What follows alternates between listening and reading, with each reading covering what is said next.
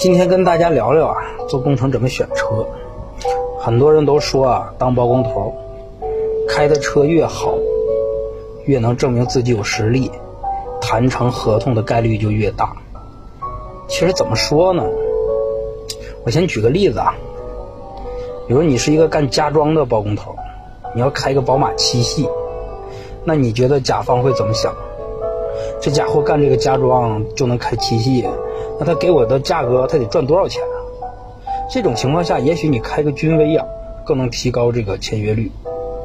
如果你去谈土方生意啊，甲方就希望你有一定的资金实力。另外呢，更多的时候需要你啊去处理一些外围关系。如果你开一辆普通的车，会给甲方一种没有资金实力、没有社会人脉资源这个实力的感觉。这时候啊，开个陆巡或者揽胜。我觉得更适合干主体结构呢。主体结构一定要给甲方一种踏实、让人放心，却又有实力，那就开五系 A 六。